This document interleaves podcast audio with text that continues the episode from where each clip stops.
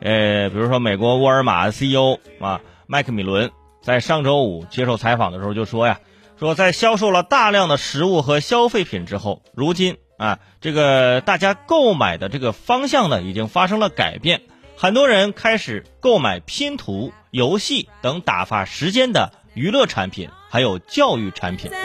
这说的是美国啊，现在这购买去超市买东西那方向发生变化了，不是抢吃的了，啊。开始买拼图了。这麦克米伦还说呀，呃，有很多这个刮胡刀和染发剂的销量也都在上升。哎，这样的变化就很有趣。而根据 C N 的这个梳理，人们第一波囤的货呢是口罩、清洁用品和洗手液，第二波大量脱销的产品是卫生纸，然后到第三波囤货就平和了很多。人们从恐慌中度过啊，好好待在家中之后呢，火腿儿啊。和这个烘焙的酵母啊，成为超市订单的宠儿，烤烤面包啊，弄弄吐司什么的，这个过程，你看我们也经历过啊。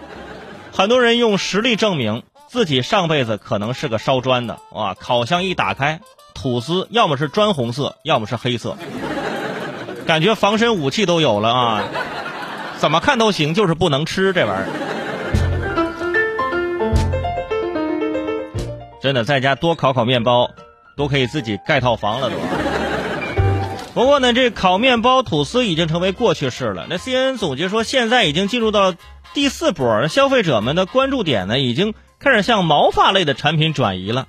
啊，这个发夹呀，还有这个染发产品的销量，与去年同期出现了百分之一百六十六和百分之二十三的增长。有朋友说，这百分之一百六十六的增长率还行，这百分之二十三的增长率哪里有说服力呢？朋友们。朋友，跟你说一下，你要知道啊，在家里染发需要的不仅仅是染发剂，最主要的是，你还得有头发呀，对不对？你没头发，你染什么染呢？对不对？所以说这方面有很多没头发的朋友只能啊望头发兴叹呐。日本曾经做过一项世界这个就是掉头发这个排行榜的这个调查，前十名全部是西方国家。根据美国脱发协会的数据显示，你看还有脱发人还有协会呢，是吧？根据美国脱发协会的数据显示，在美国，三十五岁以后，百分之六十六的男性，百分之四十的女性会出现一定程度的脱发，而秃顶率高达百分之三十九。所以，剩下的头发 啊为数不多啊，所以说有头发的朋友啊，仍旧选择在家里染发，其他人那是巧妇难为无米之炊呀。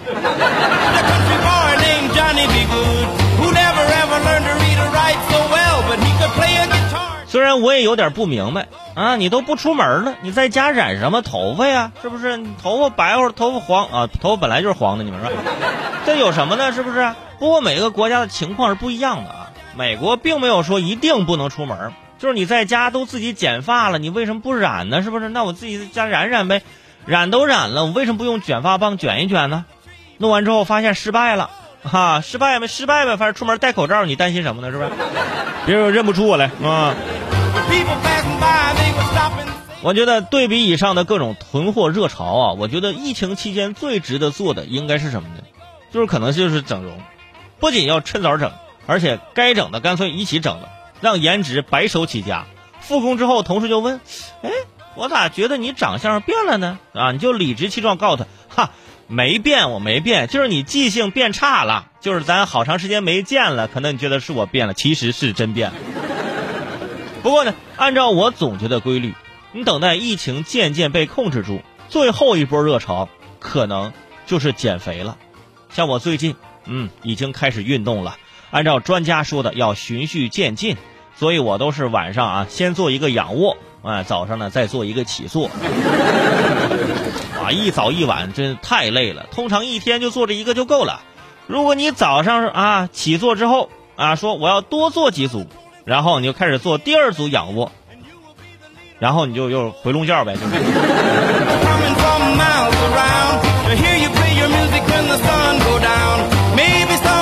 所以对我来说，仰卧可以，起坐不行。